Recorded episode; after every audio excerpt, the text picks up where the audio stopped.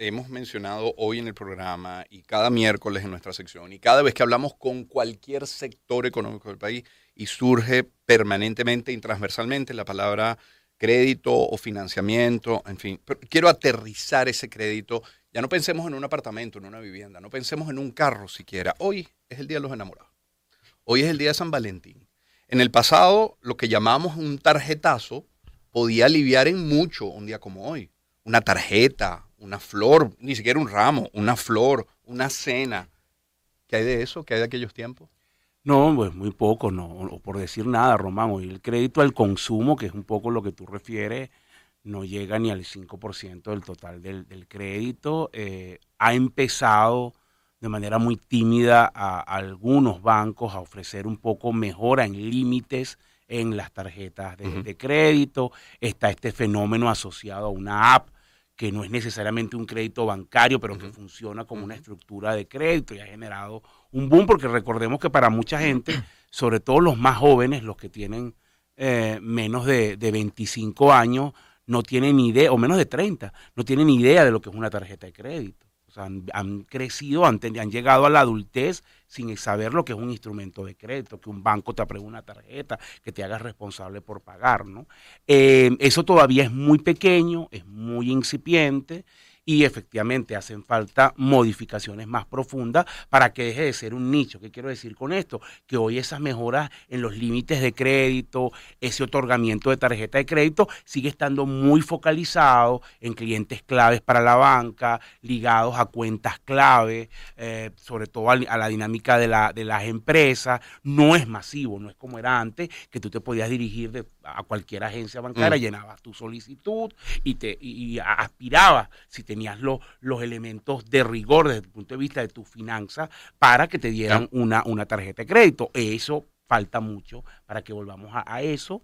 Eh, y bueno, para que también ocurra necesita que, se den algunas reformas. El encaje, eh, cierta flexibilización en la normativa de la, de la banca ligada al crédito, al consumo y trabajo interno de los propios bancos de, de, de, bueno, de capitalización. O sea, hay elementos que están detrás que a lo mejor el gran público no tiene por qué saberlo, pero que influyen acá. La gente se queja mucho, yo lo veo en redes, que quiero más crédito, pero eso no es soplar y hacer botella. Recordemos que la banca, y esto hay que ser muy responsable, no presta un dinero de la nada, no presta dinero ni siquiera de los banqueros todo el préstamo está basado en depósitos y la mm. banca ahí tiene que ser muy responsable de, cómo presta y bajo qué condiciones le da a alguien una tarjeta de crédito. ¿será más económico celebrar el Día del Amor y de la Amistad, el Día de los Enamorados en, Caracas, en Madrid, en Miami? Bueno, mira, acabo de ver un ranking y Caracas es la séptima ciudad más cara, este es un ranking internacional, eh, es la séptima ciudad más cara para celebrar el, el Día de los Enamorados. Así que estamos súper, súper costosos. Te, puedo buscar acá. Sí, a, ver a dónde nos mudamos para celebrar este día, ¿no? a lo mejor incluyendo pasaje y hospedaje, a lo más rentable, ¿no? Sí, totalmente. En todo caso, ir agradeciendo mientras lo tiene. Mira, aquí está, mira. Este, la ciudad más cara es Shanghái. Okay. O sea, más caros que Caracas. Pues te voy a decir quiénes son más caros que Caracas, para que Shanghái, Nueva York, Los Ángeles, París, Hammam, más baratos que Caracas. A ver. Más barato. Moscú, Milán, Beijing, Barcelona, San Petersburgo, Abu Dhabi es más barato que Caracas.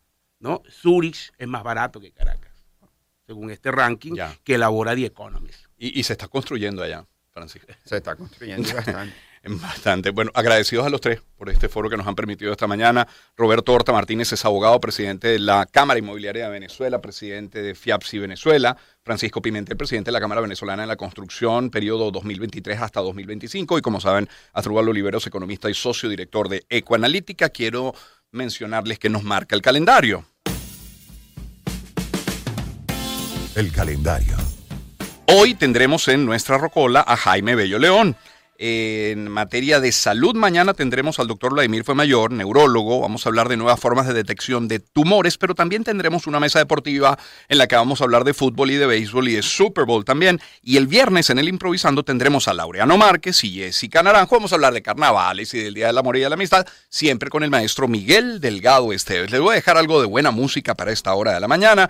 Miren, puede ser esto de Milli Vanilli y Blame It on Rain. Échale la culpa a la lluvia. Esto es éxitos.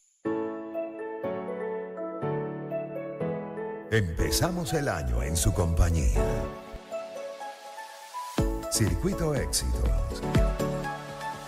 Caracas, Maracay, Puerto La Cruz, Puerto Ordaz, Barquisimeto, El Vigía, Guarenas Guatire, Mérida, Táchira, Margarita, Maracaibo, Maturín.